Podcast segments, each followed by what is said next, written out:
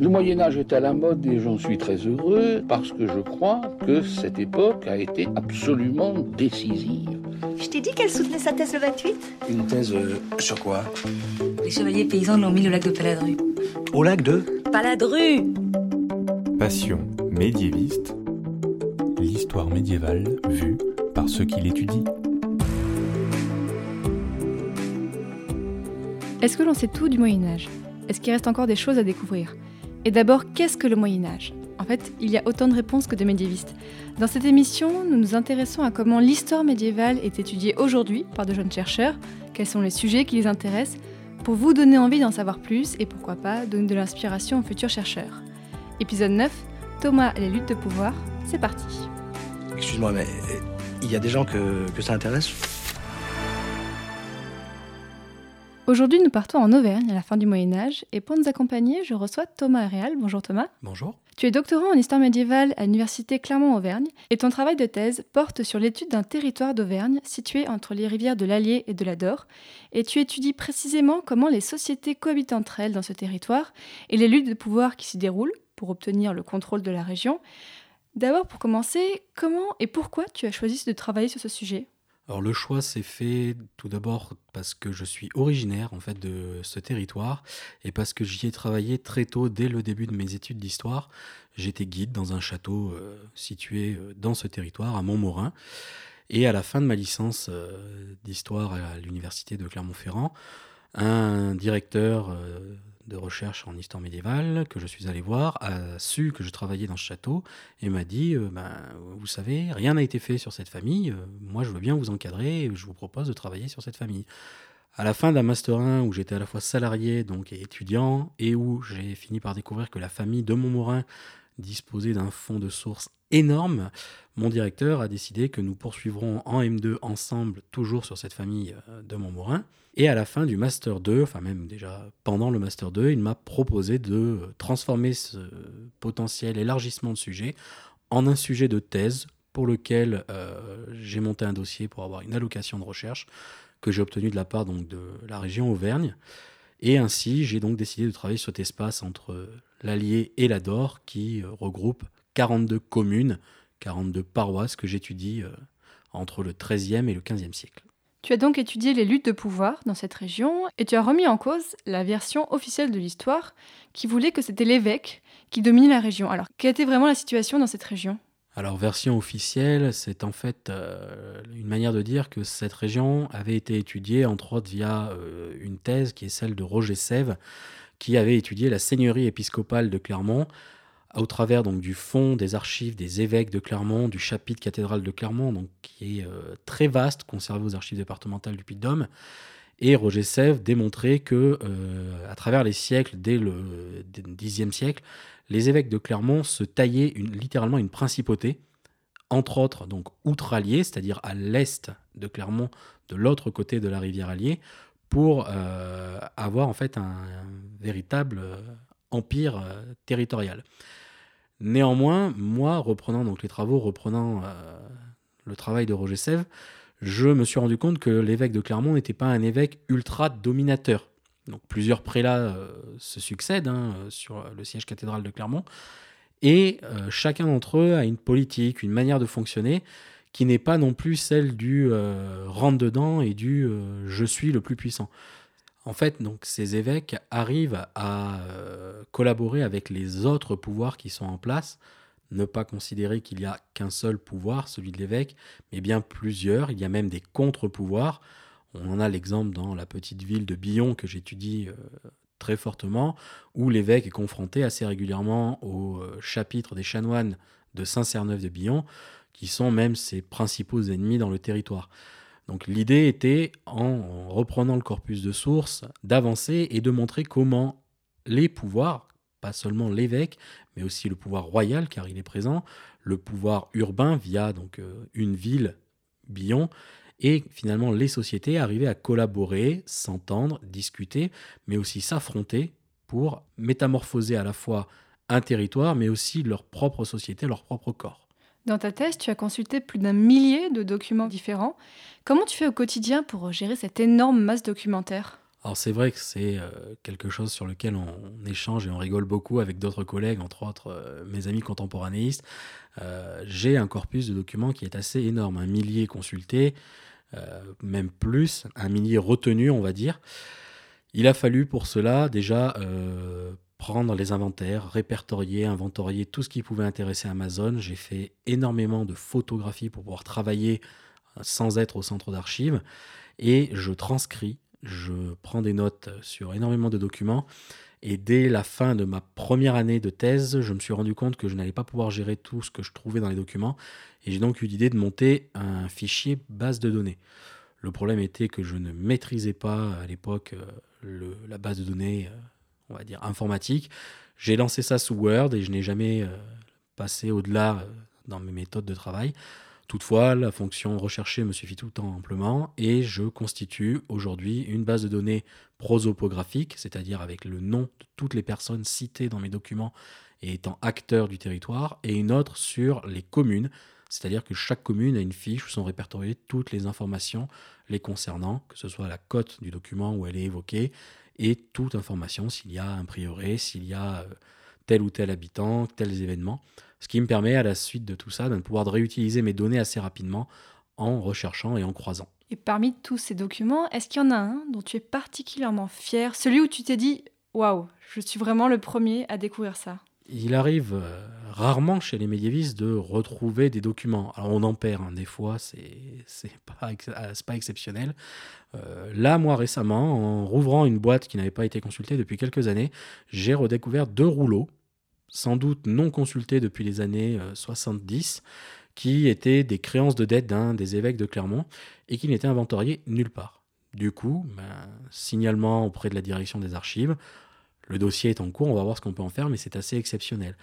Après, il est vrai que le médiéviste travaille sur des documents euh, qui peuvent être exceptionnels par leur beauté, par leur taille, moi, j'ai par exemple un contrat de mariage qui fait 2,60 euh, m de long, ce qui fait un très très beau document. Comment tu travailles sur un document de 2,60 m de long? Tu réserves une table entière aux archives départementales et des poids pour pouvoir tenir le document entièrement déroulé.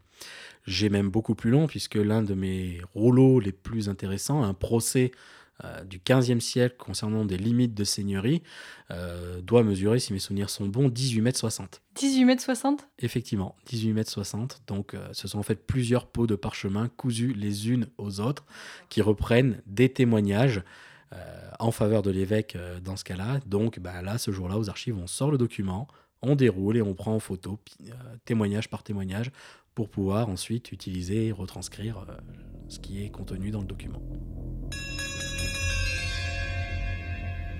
Arrivé au terme de ma vie de pauvre pêcheur, désormais chenu et vieilli comme le monde, je m'apprête à laisser sur ce parchemin témoignages des faits admirables et terribles auxquels j'ai assisté dans ma jeunesse, vers la fin de l'année du Seigneur 1327.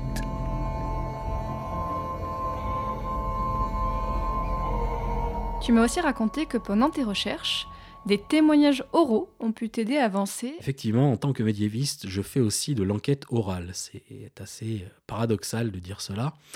Mais euh, je vais énormément sur le terrain. C'est d'ailleurs une des parties hein, du titre de ma thèse, des archives au terrain. J'insiste énormément là-dessus, tout simplement parce que sur le terrain, on peut rencontrer des personnes, souvent issues des vieilles générations, je dis ça sans leur manquer de respect, qui euh, ont dans leur mémoire, dans leur inconscient, des souvenirs médiévaux. C'est assez impressionnant. Mais par exemple, dans le cadre de recherche de micro-toponymes, c'est-à-dire de noms de terroirs, eh bien, je contacte, je prends contact avec les vieilles générations paysannes, les vieilles générations des, villages sur lesquels je travaille, et je leur demande si des noms de terroirs, alors que j'essaye de franciser au maximum, puisque moi je les ai souvent en version latine, voire même en version occitane, je leur demande si ça leur parle. Et le cas s'est produit déjà à l'époque de mon master, il se produit encore et toujours pendant ma thèse, où j'ai des fois un papier ou une mamie qui me dit qu'effectivement, euh, il connaît, c'est une terre, et soit il m'y emmène, soit il me montre sur une carte, ce qui me permet à ce moment-là de localiser, avec euh, un point d'interrogation au moins, un micro-toponyme qui a complètement disparu des cartographies hygiènes, qui n'est pas sur les cartes d'état-major du 19e siècle, qui n'est même pas sur les levées de Cassini parfois. Et en plus de ces témoignages oraux et des manuscrits, donc bien sûr, tu t'es aidé de l'archéologie, de l'histoire de l'art et de la géographie. Comment tu gères au quotidien cette différence entre toutes les disciplines? Est-ce que c'est pas trop compliqué de jongler entre elles? Alors, on reproche souvent de ne pas faire de la pluridisciplinarité, on reproche souvent de faire de la pluridisciplinarité.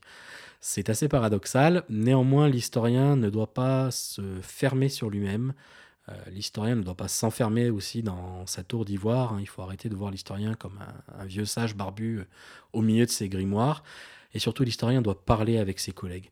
Effectivement, moi j'ai une formation euh, d'histoire spécialité archéologie à l'origine. Donc déjà, j'ai quelques connaissances, quelques rémanences de ma formation d'archéologue qui me servent.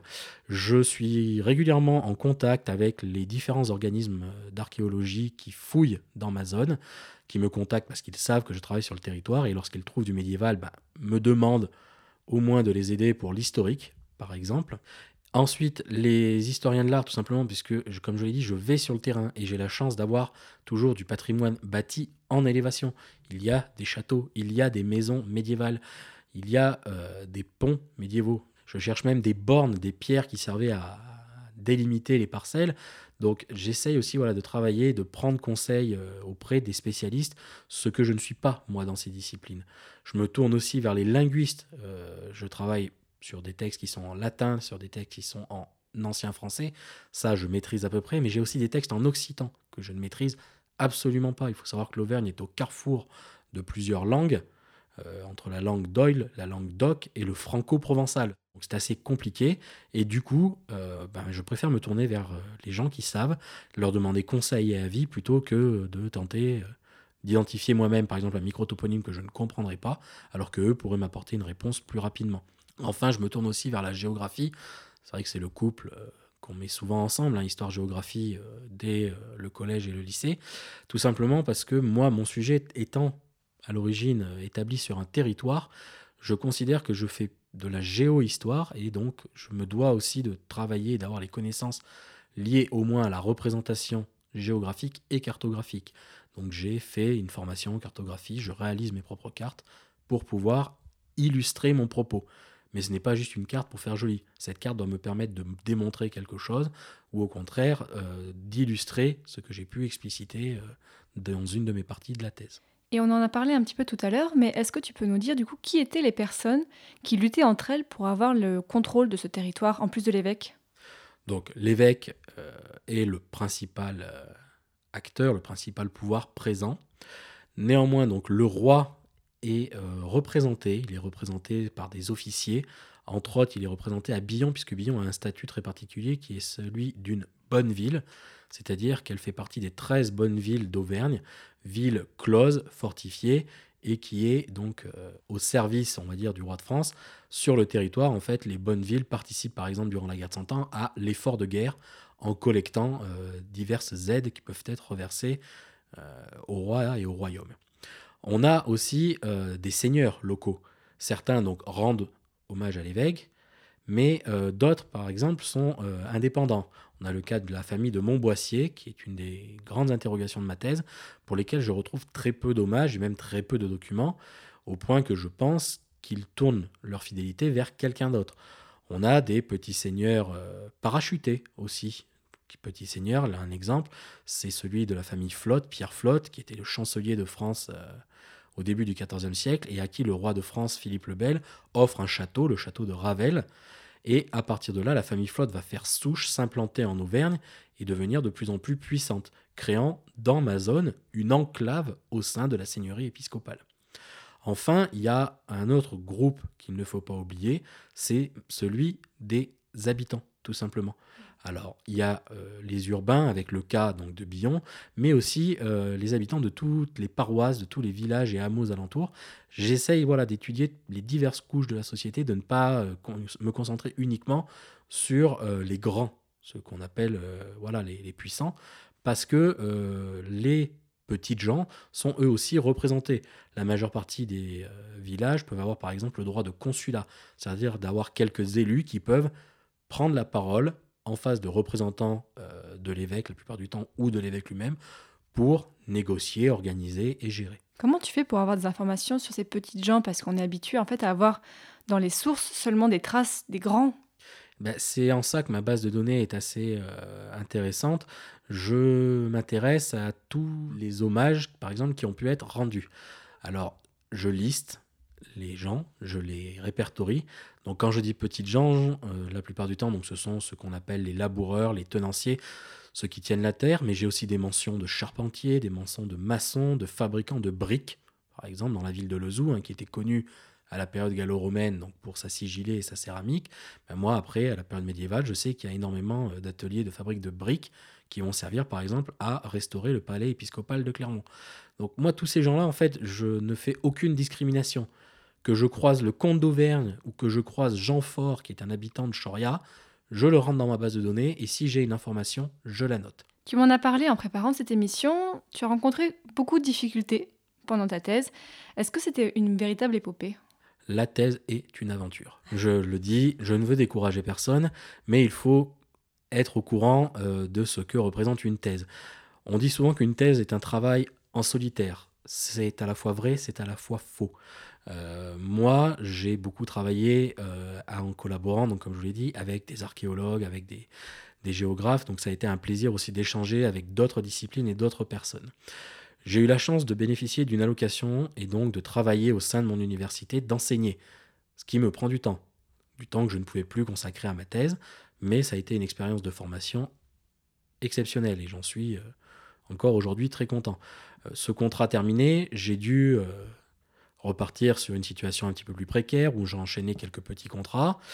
J'ai fini par retrouver du travail. Moi, je suis reparti dans le secondaire. Je n'ai pas passé les concours, mais j'ai été donc surveillant en lycée.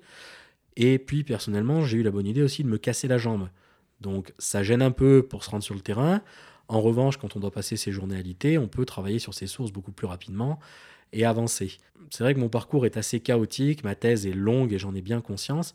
Après, sur le côté solitaire de la thèse, euh, moi j'ai réussi à le vaincre d'une certaine manière via les réseaux sociaux.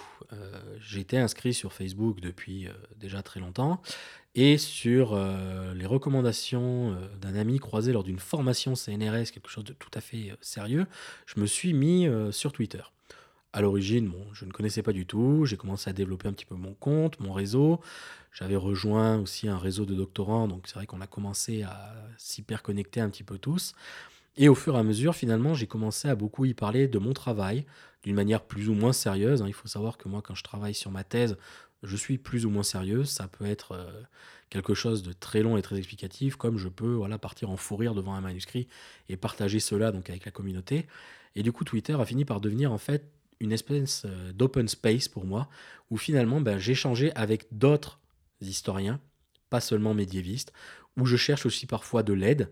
Il m'arrive de publier par exemple une photo d'un manuscrit en soulignant un mot que je n'arrive pas à lire, et euh, ben, une personne compétente, euh, surtout plus douée ou mieux réveillée que moi, va arriver à m'aider et me donner euh, la réponse. Qu'est-ce qui te fait rire dans les manuscrits?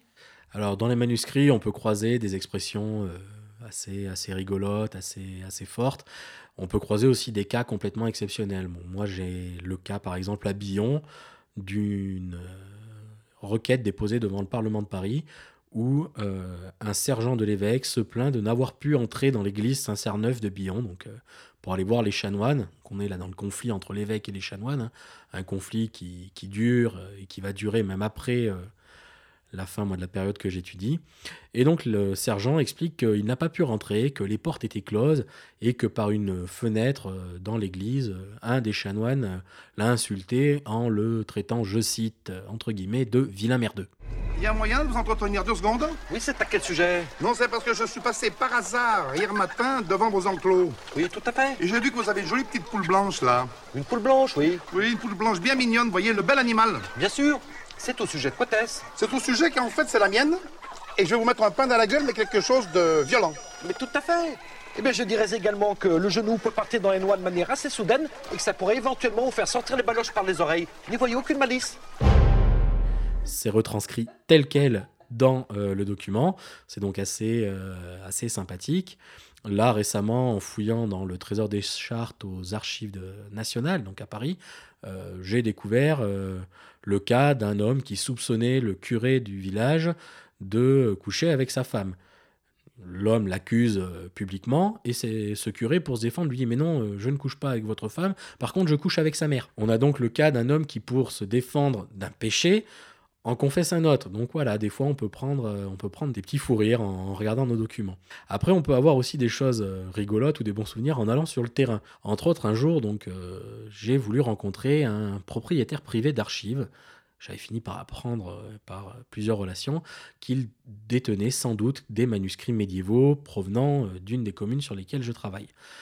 Je me suis donc rendu dans la commune où habitait ce monsieur, euh, perdu au fin fond du livradois forêt, et on m'a indiqué donc qu'il habitait non loin d'ici, il fallait prendre un petit chemin et arriver en fait vers une maison forte avec une tour. Je m'y rends, j'arrive, je trouve le monsieur dans son jardin à côté, je me présente tout à fait poliment, je lui explique euh, l'objet de ma requête, euh, je lui explique pourquoi je suis là et ce que je voudrais voir. Il m'écoute tout euh, tout à fait correctement. Et puis à un moment, pose toutes ses affaires, s'en va, rentre chez lui, me laissant donc planté devant, devant ses laitues. Je ne comprends pas.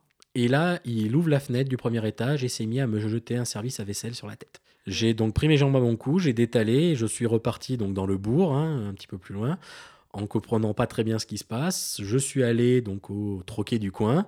J'y ai croisé le facteur et donc euh, je sais toujours que les facteurs sont au courant de beaucoup de choses qui se passent dans les communes et il m'a expliqué qu'effectivement oui euh, ce monsieur-là avait quelquefois des petits pets au casque et que ça pouvait mal se passer. Tu en as déjà donné un petit peu mais pour terminer l'émission je voudrais savoir quel conseil tu donnerais à un futur médiéviste Pour se lancer dans les études euh, médiévales je vais vous dire qu'il faut être fou. Il faut au moins le reconnaître un petit peu et être honnête, hein. on est tous un peu fous. Derrière cette folie, non, faut pas, il ne faut pas avoir peur. Il faut avoir conscience que travailler euh, sur la période médiévale nécessite certaines connaissances. Maîtrise du latin, maîtrise de l'ancien français, que l'on peut acquérir dès la licence. Il faut aussi avoir conscience que euh, pour travailler, il faut vous trouver un directeur de recherche au moins en lien avec votre sujet qui va pouvoir vous encadrer. On forme un véritable couple avec son, directeur de recherche, moi j'en parle ainsi. Donc euh, il faut discuter d'emblée, dès la fin de la licence, quand vous voulez partir en master, avec euh, un enseignant, si jamais vous avez des, des envies, des passions, ils pourront vous orienter, vous dire qu'ils sont intéressés, vous orienter peut-être vers un de leurs collègues qui sera plus intéressé. Après aussi, il faut ne pas négliger euh, la collaboration et la discussion. J'en ai parlé tout à l'heure, hein, moi, de cet open space Twitter qui s'est créé un petit peu involontairement mais ne pas hésiter voilà, à prendre conseil auprès des anciens, hein, je, vais dire ça sans être trop méchant, mais euh, on a déjà tous euh, connu euh, des troubles, des problèmes, des soucis qui ont été réglés par d'autres. Donc ne pas hésiter à chercher, à demander à ceux qui sont un petit peu plus avancés, qui sont en master 2, qui sont en doctorat, qui sont maîtres de conférences ou professeurs. Après, enfin, pour travailler sur la période médiévale, il faut aimer cette période, être passionné et se dire qu'elle offre un panel très large de sujets. On peut être passionné d'histoire politique comme on peut être passionné de littérature. Donc ne pas se frustrer par rapport à un sujet, mais se dire que le champ des possibles est très vaste.